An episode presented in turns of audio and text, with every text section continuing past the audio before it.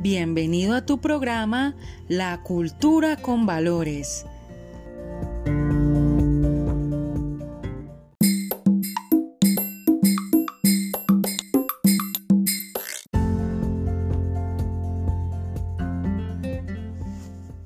El día de hoy hablaremos sobre la identidad y el patrimonio cultural.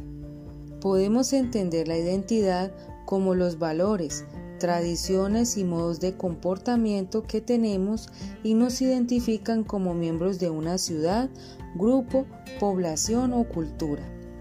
El patrimonio cultural es la herencia cultural propia del pasado de una comunidad mantenida hasta la actualidad y transmitida a las generaciones presentes es el conjunto de bienes tangibles e intangibles que constituyen la herencia de un grupo humano.